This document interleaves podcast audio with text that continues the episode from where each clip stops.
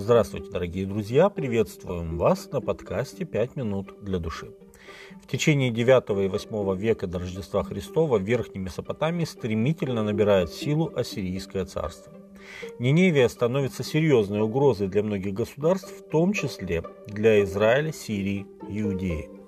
Ко времени правления Ахаза эта угроза усиливается настолько, что Израиль, Сирия, Газа, Тир и Едом составили антиассирийский альянс. Иудея отказалась воевать с грозным соперником и не вступила в этот союз. Естественно, что очень печально отразилось на Иудее, так как объединенная армия Израиля и Сирии начала опустошать Иудею и отторгать ее территории. Тогда Ахаз, иудейский царь, вместо того, чтобы взыскать Господа, как делали его дед Озия и отец Иофам, обращает свой взор на Ниневию и отправляет туда посольство.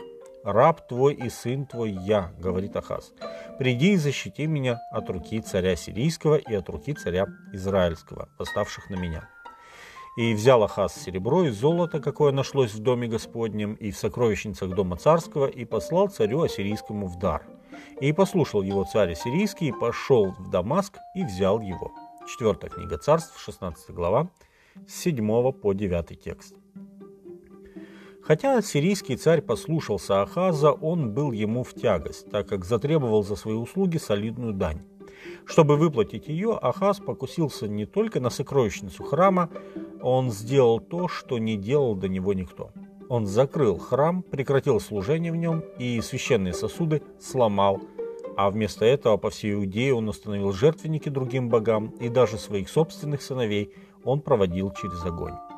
2 Паралипоменон, 28 глава. 16 лет безбожного правления Ахаза завершились с его смертью, и на престол зашел 25-летний Езекия, полная противоположность своего отца. Еще будучи подростком, он застал благочестивое правление своего деда Иофама, а став свидетелем правления отца, он сделал выбор в пользу Бога.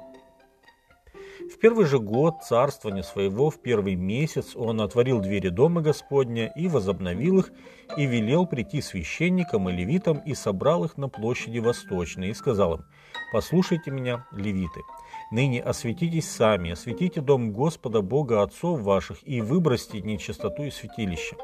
Ибо отцы наши поступали беззаконно и делали неугодное в очах Господа Бога нашего, и оставили его, и отвратили они лица свои от жилища Господня, и обратились спиною, и заперли двери притвора, и погасили светильники, и не сожигали курение, и не возносили все сожжения во святилище Бога Израилева.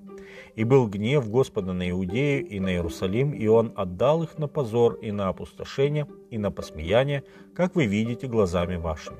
И вот пали отцы наши от меча, а сыновья наши, и дочери наши, и жены наши за это в плену до ныне. Теперь у меня на сердце заключить завет с Господом, Богом Израилевым, да отвратит от нас пламень гнева своего. Вторая Паралипоменон, 29 глава, с 3 по 10 текст.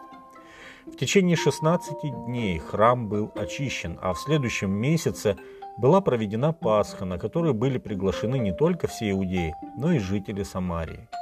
А Иезекии сказано, прилепился он к Господу и не отступал от него, и был Господь с ним везде, куда он ходил, и поступал он благоразумно, и отложился от царя Ассирийского и не стал служить ему. Четвертая книга царств, 18 глава, 6 и 7 текст. Дорогие друзья, на примере отца Ахаза и его сына Изекии мы видим, как сильно зависит наша частная жизнь от отношений с Богом. Духовность – это неразрывная часть нашей жизни. И только прилепившись к Господу, мы сможем разделить те благословения, которые Господь приготовил для нас.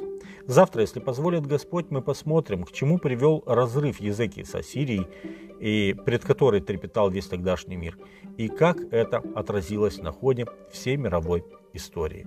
С вами были «Пять минут для души» и пастор Александр Гламоздинов.